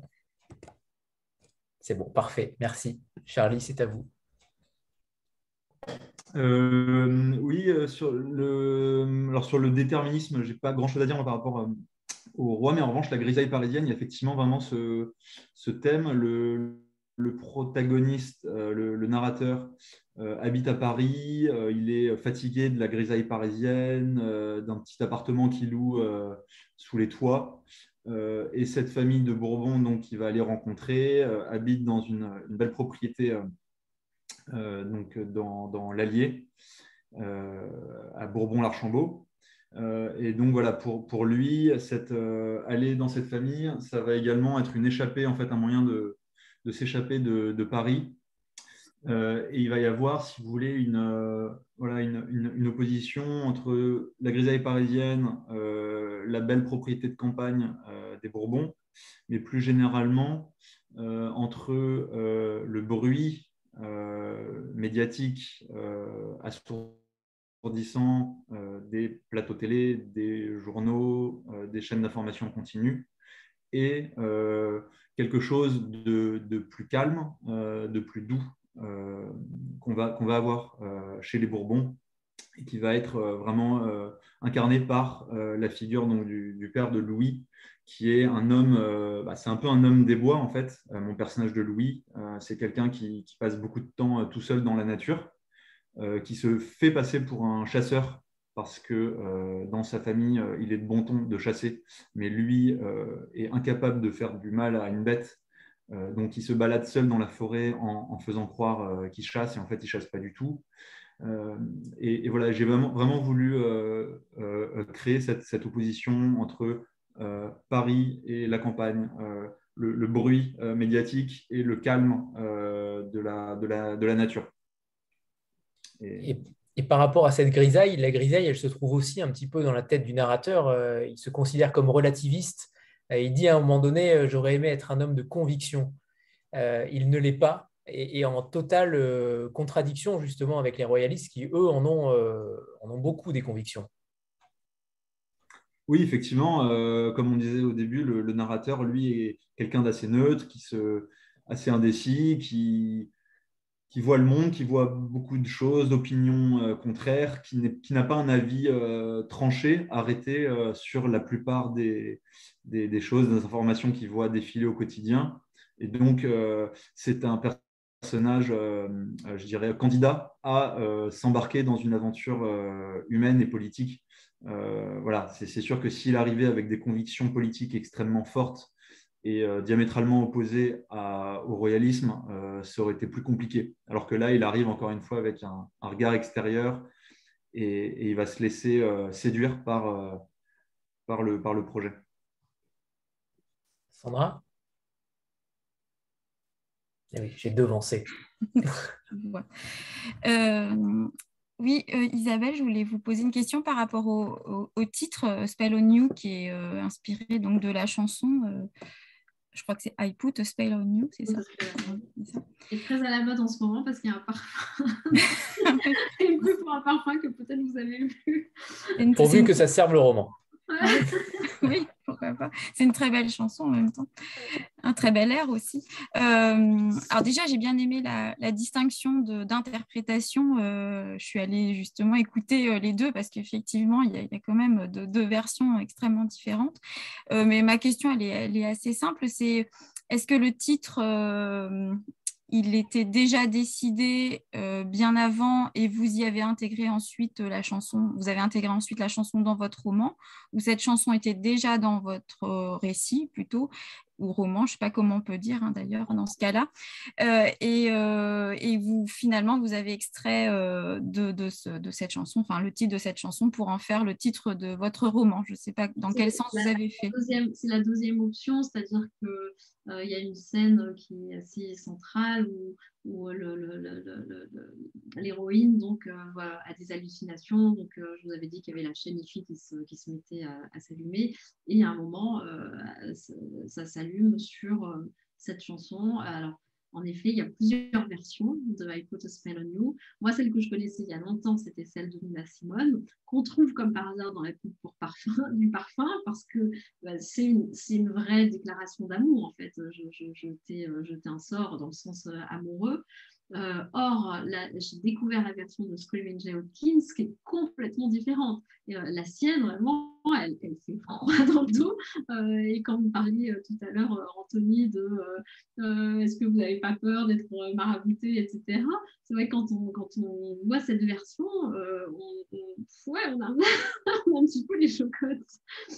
Et, alors ça, pour le coup, c'est personnel. C'est-à-dire que c'est vraiment quelque chose que j'ai imaginé, qu'elle entendait cette chanson-là en particulier et, dans cette interprétation-là. et donc le moment du titre qui est toujours un, un moment euh, compliqué. Euh, je n'avais pas du tout ce titre en tête au début de, l'écriture, moi ça vient plutôt euh, après. oui, ça a paru de, façon assez évidente, même si c'est un titre anglais. mais je pense que la référence est suffisamment connue, puisque c'est quand même un, standard de, de, code du jazz d'ailleurs, pour qu'on on comprenne enfin, en, tout cas, tout de suite, ça rings the bell, ce, titre-là. Isabelle, je dois, te dire une chose, depuis tout à l'heure, j'ai un petit peu peur parce que je vois qu'il y, a une chaîne IFI derrière toi. Peut-être qu'elle va s'allumer. Tout à l'heure, j'ai un peur qu'elle s'allume.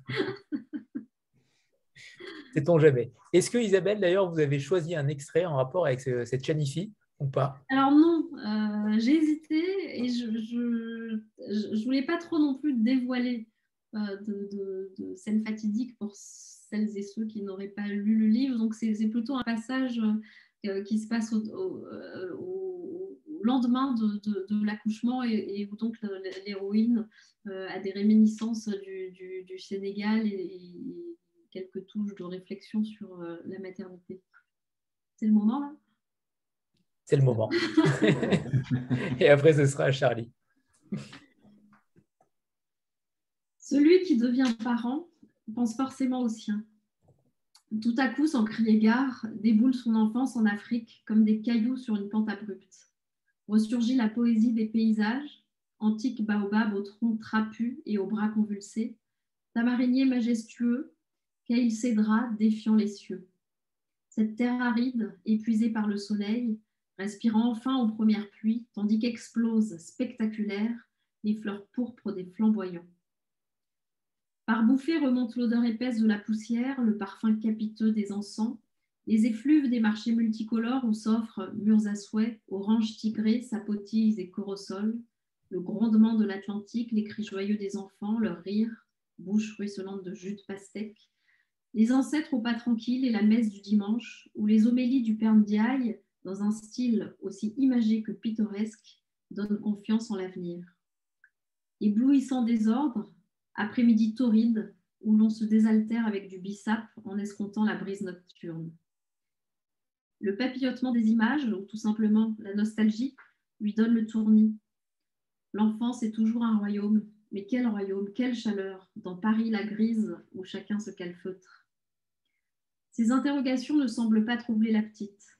Elle s'est réveillée vers 7 heures du matin, affamée, et Vivienne, brisée par sa nuit d'effort, éprouvée déjà par la dette de sommeil, lui donne le sein. Au cours de ce premier jour, elle découvre que les mères sont des vigies, sentinelles de la nouvelle vie qu'elles ont enfantée, le repos leur est désormais interdit.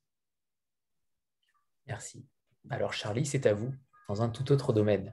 Dans un tout autre domaine, effectivement. Et donc moi, c'est un, un, passage où donc mon Louis de Bourbon euh, participe à euh, cette, euh, cette, émission politique qu'on a souvent avant le premier tour, où il y a tous les, candidats euh, vous savez, derrière leur, euh, pupitre avec un temps de parole très précis et qui rivalisent euh, pour démontrer qu'ils sont les meilleurs. Et lui, par son attitude, dénote. Donc, son silence lui évitait de s'empêtrer dans des contradictions, dans des promesses impossibles à tenir et des listes de chiffres, de dates, d'acronymes que ses rivaux déroulaient crânement, fiers de montrer qu'ils maîtrisaient leur sujet. De toute façon, les Français ne se fiaient plus au discours. Ils voulaient du nouveau, vraiment, et des douze candidats, Louis était de loin le plus original. Le seul dont on ne pouvait soupçonner, une fois élu, qu'il serait obsédé par sa réélection. Le seul qui instaurerait un régime radicalement différent, forgé dans un mélange de raisons politiques, de revanche historique, de foi catholique et de cette féerie propre aux rois, aux reines, aux princes et aux princesses. Par ailleurs, son allure contrastait avantageusement avec celle des autres candidats, sa carrure et sa chevelure de guerrier avec leur silhouette osseuse, leur coiffure impeccable de chef d'entreprise. Ses gestes lourds, hésitants, s'opposaient à leur agitation, ses sourires francs à leur rictus. Il avait le teint rosé par le soleil, le plein air et le bon vin, la bonne viande de ces repas que même au plus fort de la campagne, il avait continué à prendre au calme en famille. On sentait qu'entre les meetings et les déplacements, il avait tenu à préserver ses habitudes.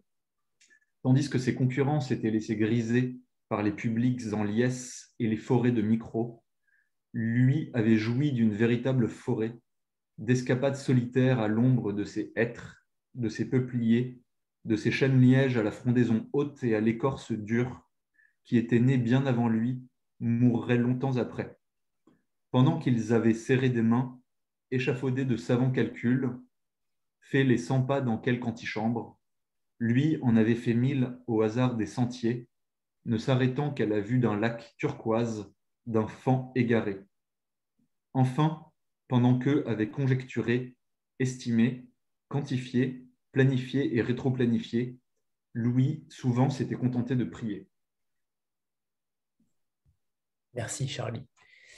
Alors, euh, non loin de moi l'idée euh, de, euh, de ne pas parler de ces deux romans-là, mais j'aimerais connaître également vos sujets, ce sur quoi vous écrivez actuellement. Est-ce que vous avez d'autres projets encore on va laisser vivre évidemment ces livres qui sont, sont extrêmement bons, mais notamment par rapport à Charlie qui a déjà écrit sur le monde de l'entreprise dans un premier roman, euh, là, les royalistes, est-ce qu'il y a déjà un autre sujet qui se profile? Et Isabelle, est-ce que vous allez euh, aussi vous, euh, vous emparer d'un autre sujet, d'un autre fait divers? Est-ce que c'est quelque chose que vous aimez particulièrement traiter en littérature? Alors non, mais de toute façon, à chaque fois qu'un sujet euh, s'impose à moi, à chaque fois je me dis oh non, non, non, je ne vais, pas, vais pas traiter ça parce que ça, va être terrible. Euh, et puis il y a quelque chose qui fait que boum, j'y vais. non, ce qui est drôle, c'est que ce à quoi je pense, là, mais je n'ai pas encore commencé à écrire, c'est un sujet qui se passe avant, juste avant la veille de la Révolution française. Ça, c'est pour le contexte. Donc, quand les rois étaient encore régnés encore en France. mais donc, une histoire de,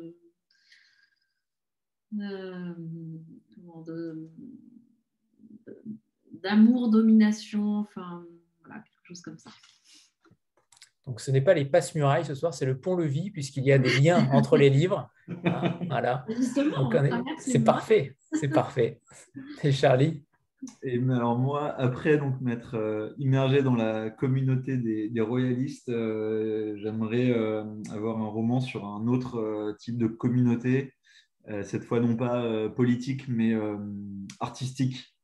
Donc là, je suis en train de terminer toute une phase de, recherche et d'investigation sur. je ne vais pas vous dévoiler le, nom de l'artiste, mais c'est un artiste qui, a ses émules, qui forme presque une sorte de secte et donc, j'investigue, j'investigue dessus. Donc, on sera dans un domaine plutôt artistique euh, que, euh, que politique.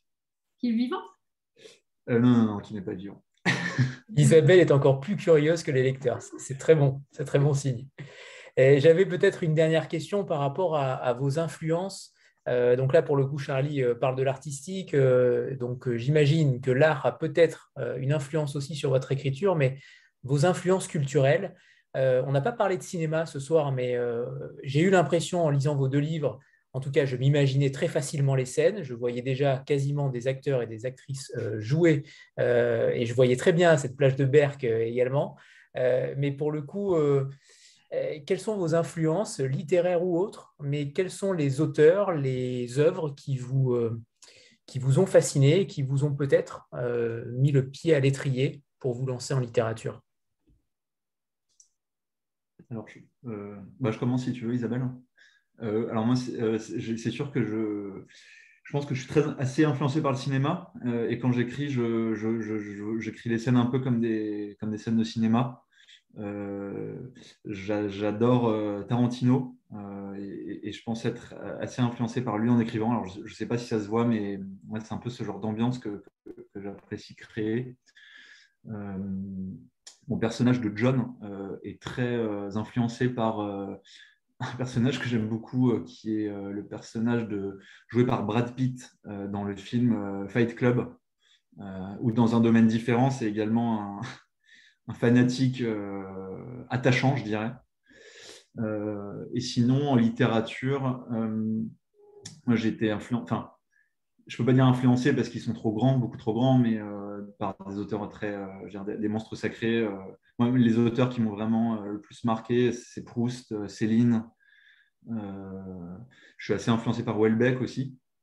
Là, depuis quelques années, je redécouvre Zola et je trouve que c'est d'une part un très grand auteur, mais en plus, il y a un très bon, une très bonne école d'écriture parce que c'est des, enfin, qui moi me parlent parce que ce sont également des scènes très, très visuelles. On, voit les personnages, on les entend. Voilà, donc c'est tout à l'heure, quand j'ai dit que, John vous ressemblait un petit peu, vous ne m'avez pas contredit. Euh, et alors là, ça se rejoint sur, euh, sur Fight Club avec Brad Pitt. Euh, quel est le lien?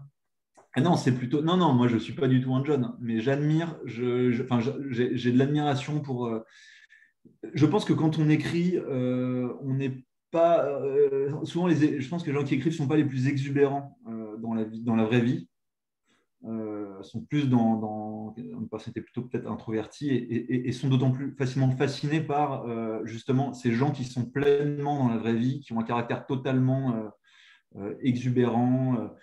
Donc moi, c'est plus du domaine de l'admiration, sans admirer tous les, tous les agissements et tous les propos de John, qui est quand même sacrément allumé, mais plus de, l'admiration pour ce type de personnalité complètement entière et, décomplexée. Isabelle, quant à vous? Aussi, hein, c'est difficile. Enfin, à la fois, ce serait facile, on pourrait tenir des heures. c'est ça la difficulté. Euh, bah, comme je vous le disais euh, au, tout début, moi, j'aime beaucoup l'opéra. Et l'opéra est s'abreuvent euh, en général à, des, grandes pièces de théâtre, à des grands dramaturges, euh, Shakespeare notamment. Enfin. Donc je, pense que depuis vraiment gamine, c'est quelque chose qui m'intéresse, des, écritures quand même assez euh, narratives et, qui vous, et qui vous avec aussi une une, grande importance accordée aux, personnages. Je pense que ce qui, ce qui fait les livres, quand même, c'est les personnages, le fait qu'on s'attache qu'on s'attache ou pas.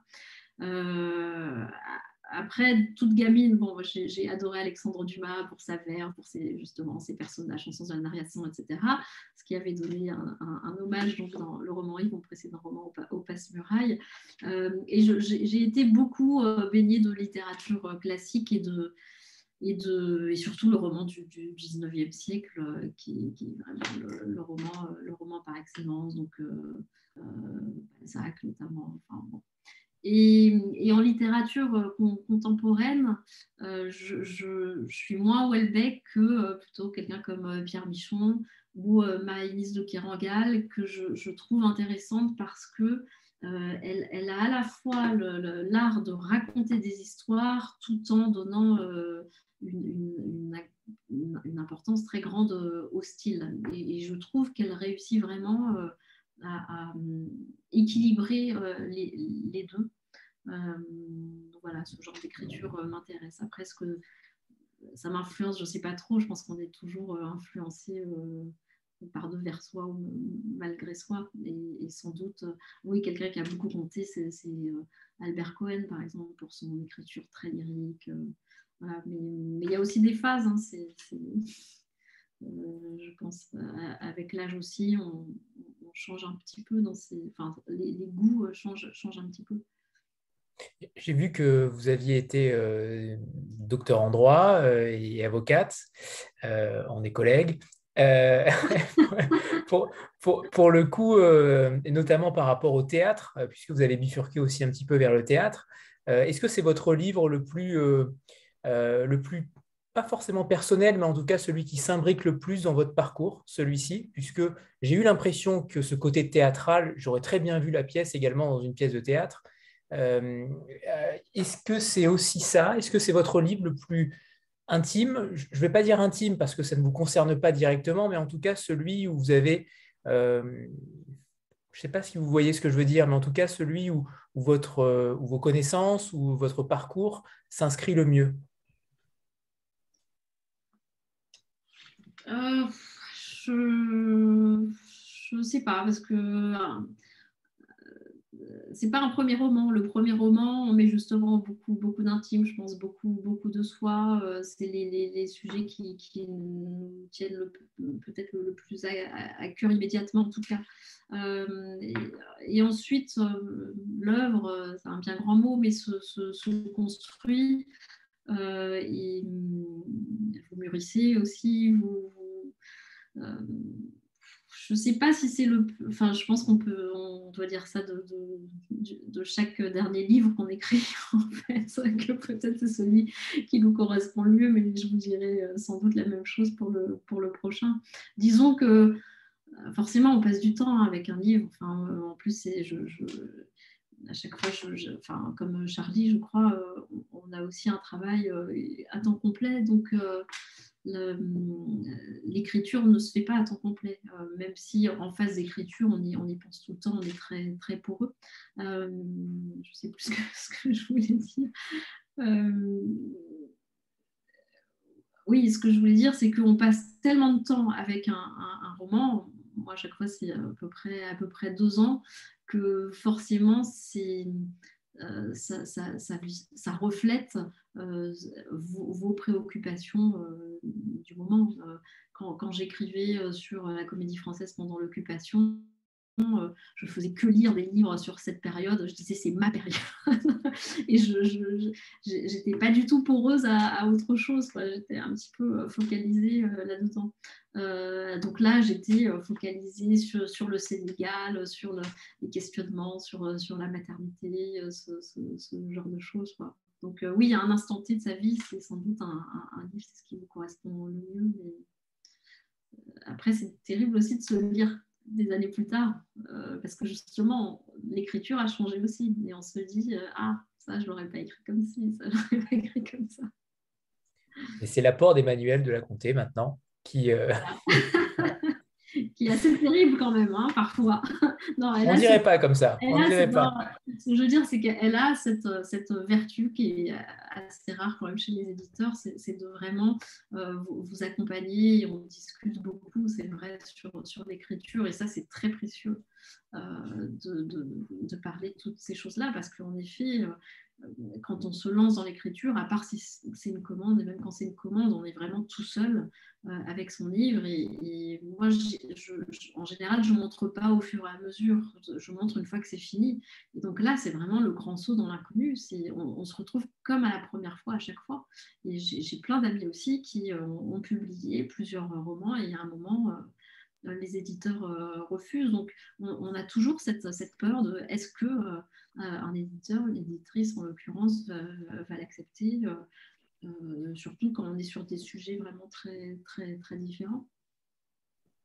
Emmanuel a bien fait. Et elle réagit vite, elle réagit vite, euh, Emmanuel, donc ça aussi c'est précieux.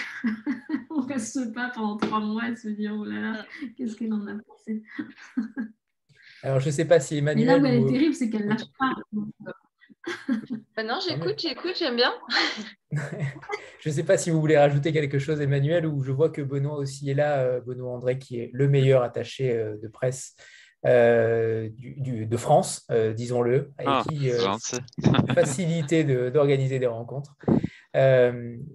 Merci à tous. je ne sais pas si vous voulez rajouter quelque chose, Charlie ou, ou Isabelle ou, Emmanuel. Mais... Bah déjà, moi, j'ai envie de dire un grand merci à tous ceux qui écoutent parce que c'est c'est, on, a, on a tellement, on parle beaucoup des auteurs, je trouve qu'on parle pas assez des lecteurs et on a tellement besoin de lecteurs et c'est, moi je suis tellement touchée de voir la curiosité de, de gens qui prennent du temps pour, euh, pour écouter des auteurs, pour, pour découvrir tout ça. Franchement, je trouve ça extraordinaire.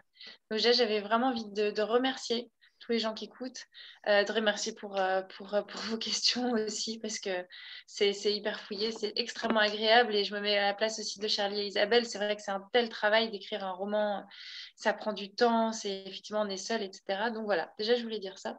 Et puis, et puis, et puis redire que ce sont deux très bons romans qui font passer, qui font passer un très bon moment et qu'on referme moi, c'est ça que je cherche quand je publie des livres, qu'on ferme en se disant ah, je reviens, je reviens d'un voyage. Voilà, je reviens, je suis pas tout à fait pareil qu'avant d'avoir ouvert le livre.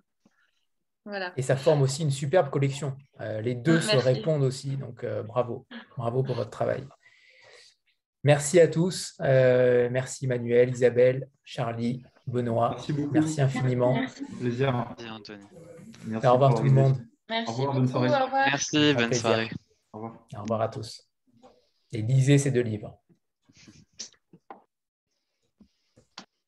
Salut Camille.